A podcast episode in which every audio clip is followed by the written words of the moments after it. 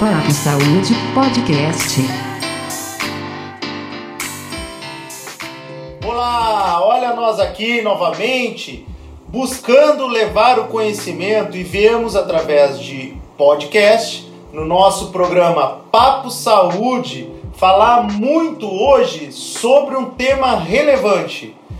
Vocês que nos acompanham já viram que a gente está com um estilo diferente do podcast. Nossa, nossa, nossa meta é fazer com que vocês baixem esses programas e fiquem ouvindo eles e levando a informação para vocês no carro, na, na viagem, baixa no celular. Então, eu sou Ícaro Samuel, sou cirurgião plástico, tenho aqui do meu lado o meu amigo, meu companheiro, meu sócio, meu é, colaborador no nosso programa podcast, Bruce. Se apresenta aí, Bruce. Fala pessoal, tudo beleza com vocês? Sou Bruce Otsuka, aqui colaborador do Dr. Ícaro Samuel e estamos aqui diretamente da clínica Dr. Ícaro Samuel e Medspa Palmas para trazer mais um conteúdo relevante para vocês. Vamos falar sobre o que hoje, doutor Ícaro? Conta pra gente. Hoje, o nosso assunto, adivinha sobre o que é síndrome metabólica, esporte, melhoria da qualidade de vida. Que mais, Bruce? Mudança de estilo de vida em geral, né? Isso aí. É um assunto que está muito à tona, está sendo bastante falado ultimamente.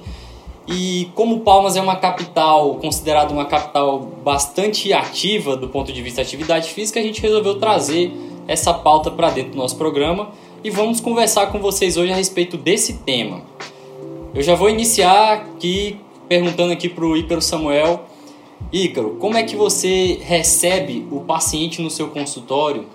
Qual que é a primeira recomendação que você faz para suas pacientes, para os seus pacientes que estão acima do peso e acham que precisam de uma cirurgia plástica para emagrecer? Então vamos lá.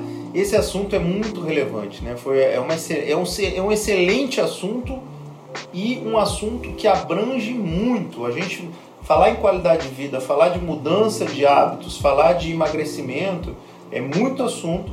E hoje, focando nesse, nessa pergunta que o Bruce me fez, é, eu remeto ao meu dia a dia nas consultas do Dream Day.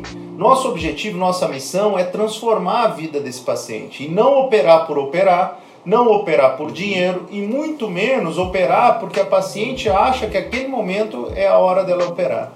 Muitas vezes ela precisa é uma orientação e o emagrecimento faz sim parte desse tratamento. Então mudan essa mudança de é, hábitos de vida, mudança no, na sua alimentação é necessário sim e eu tenho como ideia e eu acho que é o que nos traz os resultados estão aí.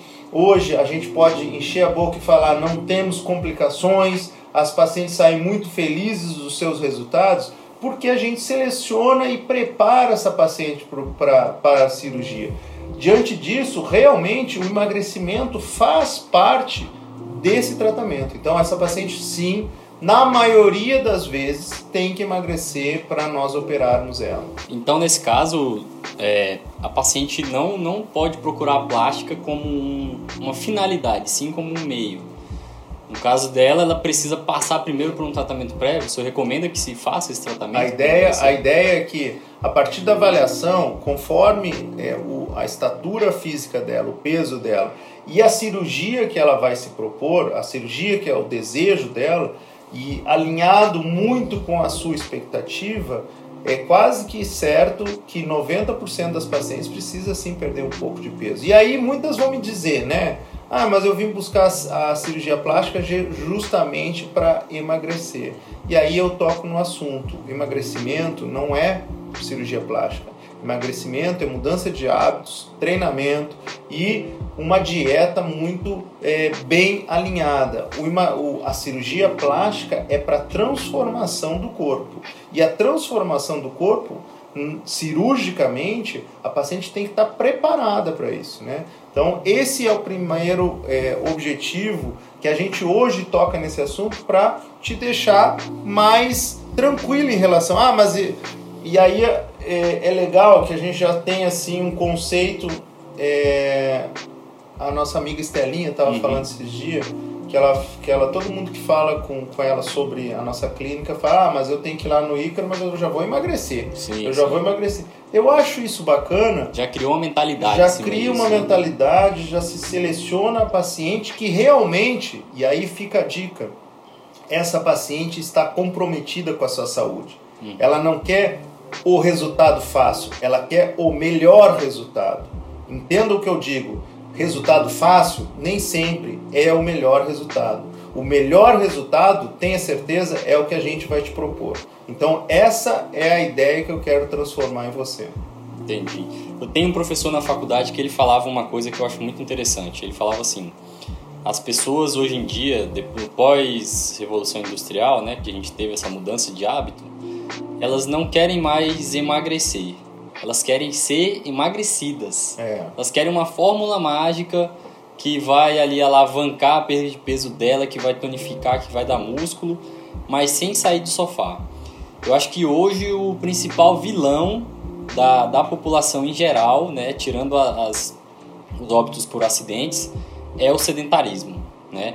A gente tem aí um- um- uma grande quantidade de pessoas sedentárias é, que são aí criações dos hábitos que foram adotados ao longo dos anos. O senhor, acha que a população antigamente era mais saudável do que a população de hoje?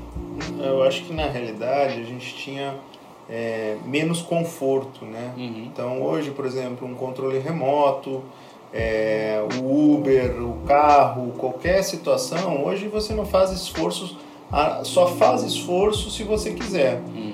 É, mas isso é uma questão de mindset, né? É uma questão hoje, por exemplo, eu acabo de adquirir, eu tava, nós estávamos em cirurgia, eu estava te falando, Sim, sim. de eu comprar uma, uma bike indoor para eu fazer é, pedalar né, na minha casa às 5 horas da manhã. Isso é loucura? Pode ser loucura. Mas eu penso hoje com o meu mindset que a melhora da tua performance física vai refletir na tua performance mental. Então, quando tu transforma ah, o teu mindset de uma maneira de pensar que ah, eu vou ter que ir para uma academia, ficar 40 minutos lá, uma hora, eu tô perdendo meu tempo, Tem ao invés tu fica pensando assim, não, eu vou, eu tenho uma, eu tô na academia e eu tô melhorando a minha performance física para eu ter uma melhor performance mental e consequentemente eu viver mais.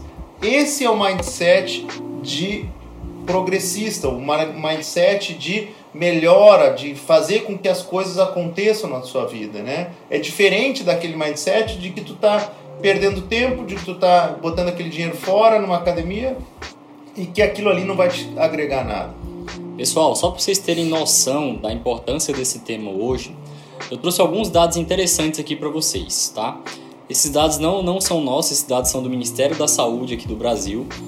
No ano de 2018, né, de, de 2016 a 2018, o, houve um aumento no índice de obesidade de 67,8%, ou seja, nesses 13 anos a população eh, saiu de 11,8%, o Brasil tinha 11,8% de pacientes obesos, né, de pessoas obesas, e esse número em 2018 atingiu o patamar de 19,8%, né, sendo que nos últimos três anos começou aí a se apresentar uma estabilidade dessa, dessa progressão dessa doença, tá?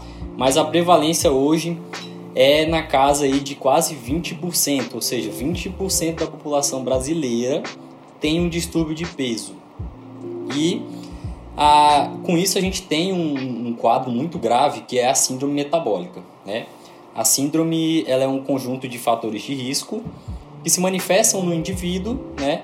E isso aumenta progressivamente o risco desse indivíduo de ter uma doença cardíaca, de desenvolver um, um AVC, um AVE e principalmente diabetes, tá?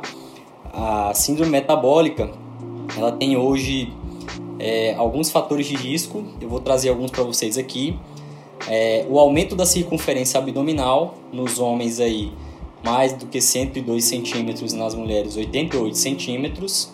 Uma diminuição do colesterol HDL, tá? que seria o colesterol bom. um aumento dos níveis de triglicérides, aumento da pressão arterial acima de 135 por 85 e a glicemia elevada aí na faixa de 110 ou acima de 110. Quando a pessoa tem três ou mais desses fatores, é um sinal, a gente já fecha o diagnóstico de uma, de uma resistência insulínica e de uma possível síndrome metabólica. E um dos tratamentos é o que? É a mudança do estilo de vida. Exatamente. Alimentação, atividade física, adoção de hábitos mais saudáveis, né? E, e... Qual, e qual seria a pergunta? Qual seria? Aí vocês devem estar nos perguntando, né? É, tá, vocês falaram isso aí, mas o que, que vai agregar na minha vida? O que, que eu? Qual seria a principal dificuldade em se iniciar esse, essa mudança do estilo de vida?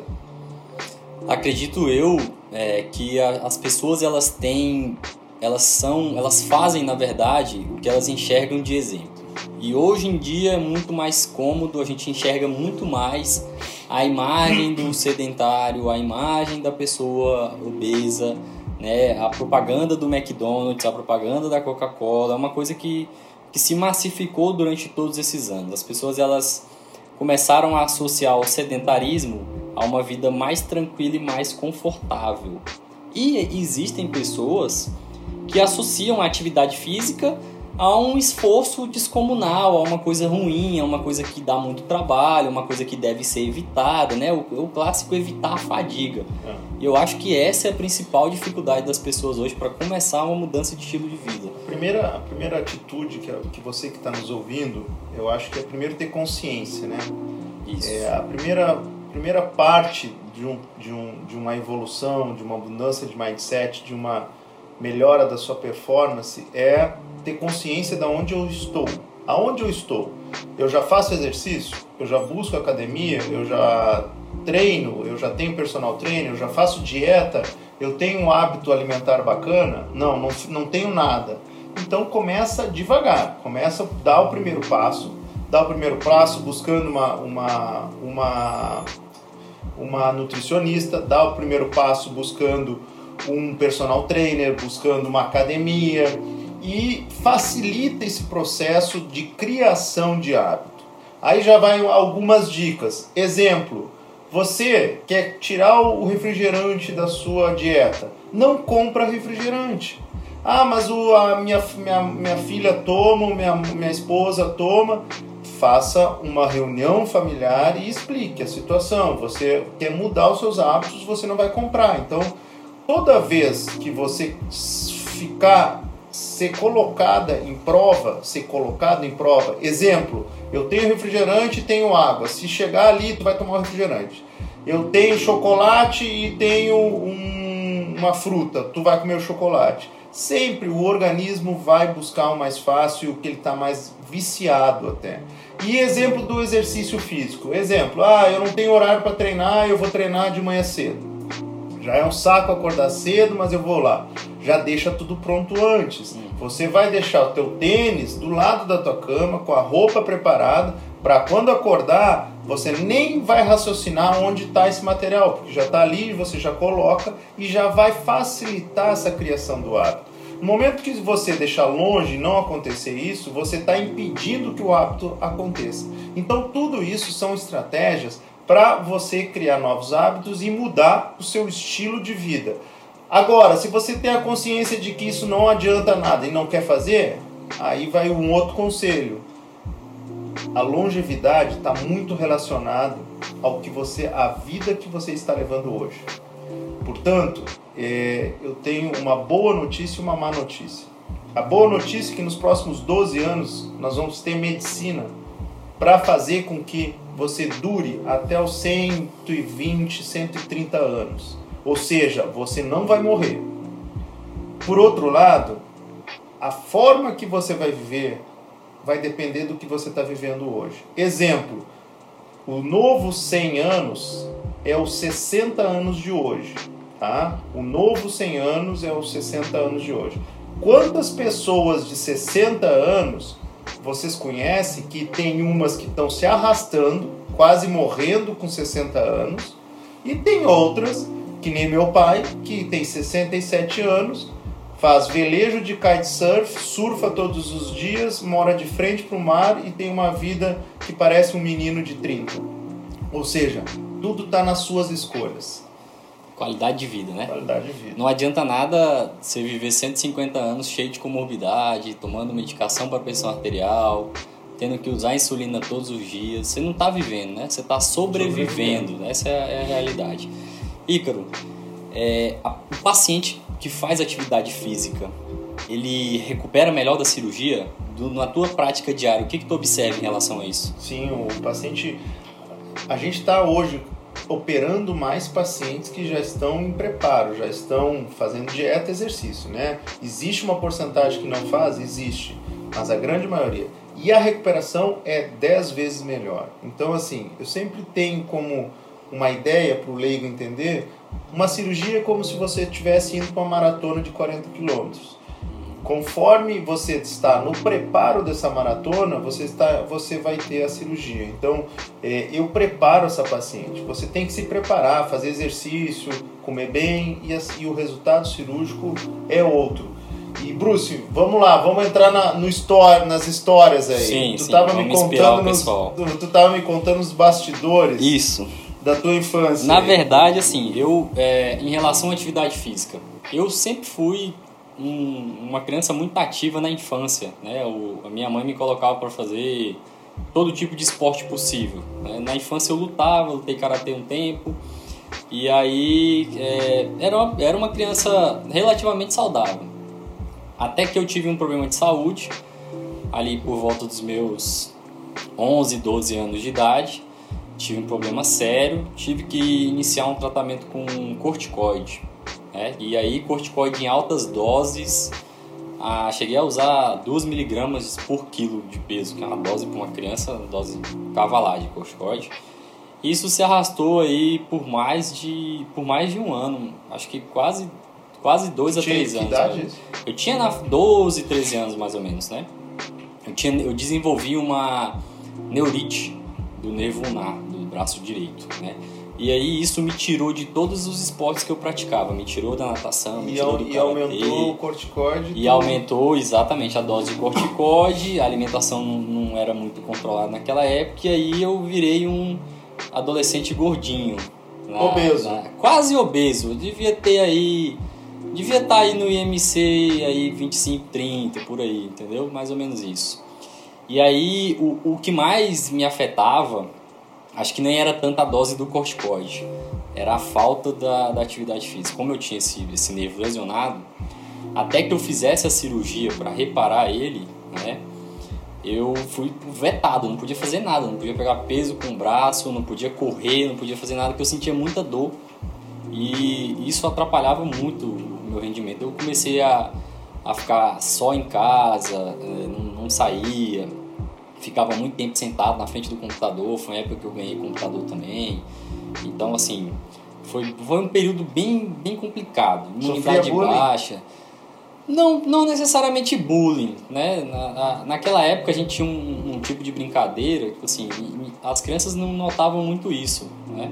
Eu acho que o meu isolamento em casa fez com que eu não fosse tão vulnerável assim em relação ao bullying, né? O fato de eu ficar só em casa, não, não, não tinha muito contato com, com as outras crianças nesse período, e aí eu não, não, não sofri tanto impacto disso. Eu mesmo me fa- fiz um bullying depois, quando eu vi as minhas fotos na adolescência, eu falei, caramba, tava transformado, parecia que era outra pessoa. Mas aí, quando eu completei 15 anos, a gente terminou todo o tratamento, eu fiz a cirurgia, fui operado e tal. E aí voltei, a médica me liberou para fazer algumas atividades físicas, começando devagar, começando só com membros inferiores. E aí voltei a jogar bola, não sou lá o craque da bola não, mas já só de você correr já dava uma ajudada. E aí foi foi a época que eu sequei assim, que eu parei de tomar o corticoide, que eu é, tava saindo da adolescência, tava saindo do, do ensino médio, matriculei na academia e aí comecei a pegar peso e aí comecei a gostar. Falei, cara, realmente foi uma, uma transformação. Eu tava num, num platô lá em cima, uma criança extremamente ativa, fui lá embaixo, né, do ponto de não poder fazer nada, de não poder pegar coisa dentro de casa pesada e voltando para as atividades físicas de novo. E aí, desse tempo em diante eu falei, cara, vou fazer tudo que eu consegui fazer de atividade física. Fiz rapel, né, joguei bola, comecei na corrida, né, depois que eu me mudei aqui pro Tocantins eu comecei a correr também. Jiu-jitsu, karatê, musculação. E tô aí, tô, tô descobrindo o que tiver de esporte novo eu tô Qual é a vantagem fazer. que tu viu nisso tudo? Cara, eu, eu sou uma pessoa mais produtiva graças ao meu preparo físico. Eu acredito que o preparo físico ele é a base. Preparo físico, sono e alimentação eles são as bases da, da, da sua máquina, da máquina ser humano. Tudo que a gente faz, que a gente desempenha durante o dia, ela é, é, é reflexo de- dessas, desses três pilares. Então, assim, a minha produtividade melhorou, minhas notas na faculdade melhoraram, é, a minha disposição, entendeu? Eu sou uma pessoa mais feliz, eu tenho mais liberação de serotonina, né? Tudo isso melhorou muito. A imunidade, pe- um- uma pessoa que quase não fica doente, quase não pega né, infecção de nada. Então, assim, pra mim foi uma mudança realmente de, de estilo de vida é, bem impactante, assim. Hoje eu conto isso pro pessoal e realmente faz muita diferença. Mas, Ícaro, e, e você? Você tem alguma história a respeito de mudança de estilo de vida? Como foi na infância? Não, minha, a minha infância foi. Minha infância eu sofri bullying, mas não por isso. Certo. mas vamos lá. Ah. O que eu acho, o que, o que eu vi realmente é em relação. Eu busco sempre é, tocar no assunto da alta performance. E hoje a gente tem um- uma rotina de trabalho bem, bem, bem pesada, Bem intensa. bem Aqui, intensa. é, esse mês então, né? É, mês de dezembro, janeiro, a gente não para. Os projetos, tem vários projetos em andamento e eu quero dar assistência como, como pai, como marido, como líder, como cirurgião. Eu não quero baixar em nenhuma dessas minhas atividades, nenhum desses papéis, eu quero diminuir a minha performance.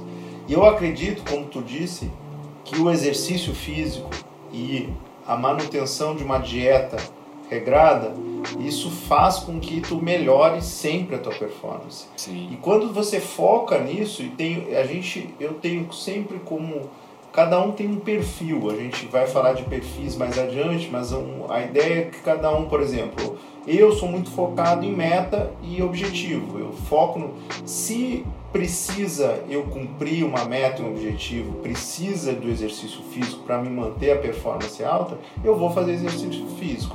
Realmente, eu vou te falar, sinceramente, o exercício é prazeroso? Talvez não, talvez não. Mas o benefício que- o exercício te dá, isso sim é prazeroso. Então, eu, eu digo assim que muitos eu vou impactar, outros eu vou desestimular, mas que a maioria pense da seguinte maneira: você tem que buscar o prazer no exercício, que ele é fundamental para a tua vida. Você tem que buscar o prazer em comer algo sem açúcar, porque ele é benefício para a tua saúde, consequentemente. E aí vamos tocar no emocional. Tem, tem muita gente que não é no objetivo, mas que é no emocional. Você já parou para pensar que você comendo teu açúcar todos os dias, fazendo é, a tua, a tua, o, o não exercício, sendo um cara é, ocioso, um cara Sedentário. sedentário é a palavra, sendo sedentário, você está diminuindo o, o seu dia na Terra, o seu dia de convívio com a sua filha, por exemplo, com o seu família, filho, com a sua família. Ou pior, você vai dar trabalho para eles daqui a um pouco. Daqui a pouco você fica com um problema sério, crônico, Tem um que AVC, ela, um né? AVC, uma insuficiência renal, um problema sei lá. Então, isso também a gente tem que ser relevante e trazer para você que está nos ouvindo para impactar mesmo. Ninguém está aqui para passar a mão, né? A gente É. tem exemplos nossos. Eu era um fumante.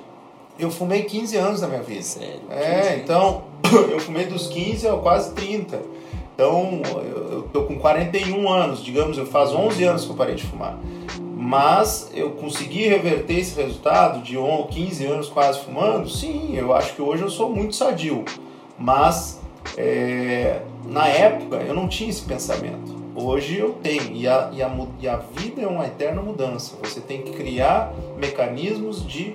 Hoje eu sou em termos de bebida, eu também acredito que a diminuição do, da utilização do álcool, da, da sua cervejinha no final de semana, isso também vai diminuir a tua performance.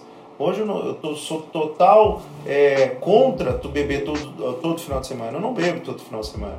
Claro que eu tomo um vinhozinho, claro que eu tomo uma cervejinha, mas a minha ideia é que não, isso não seja um hábito de final de semana. Porque no domingo todo mundo tá de ressaca. A pior coisa é a tua filha querendo brin brincar contigo e tu atirado no teu sofá, vendo Faustão de barriga grande para fora, suando, e ela querendo brincar e tudo na maior ressaca do mundo. Então a gente tem que tocar na dor também, para acontecer a mudança. E o coração lá, né? Sofrendo para sustentar o indivíduo de 120 quilos. Sofre. Mas é interessante. Como foi essa, essa tua. Como que você, foi esse processo que você usou para parar de fumar na tua faixa ali dos teus 30 anos?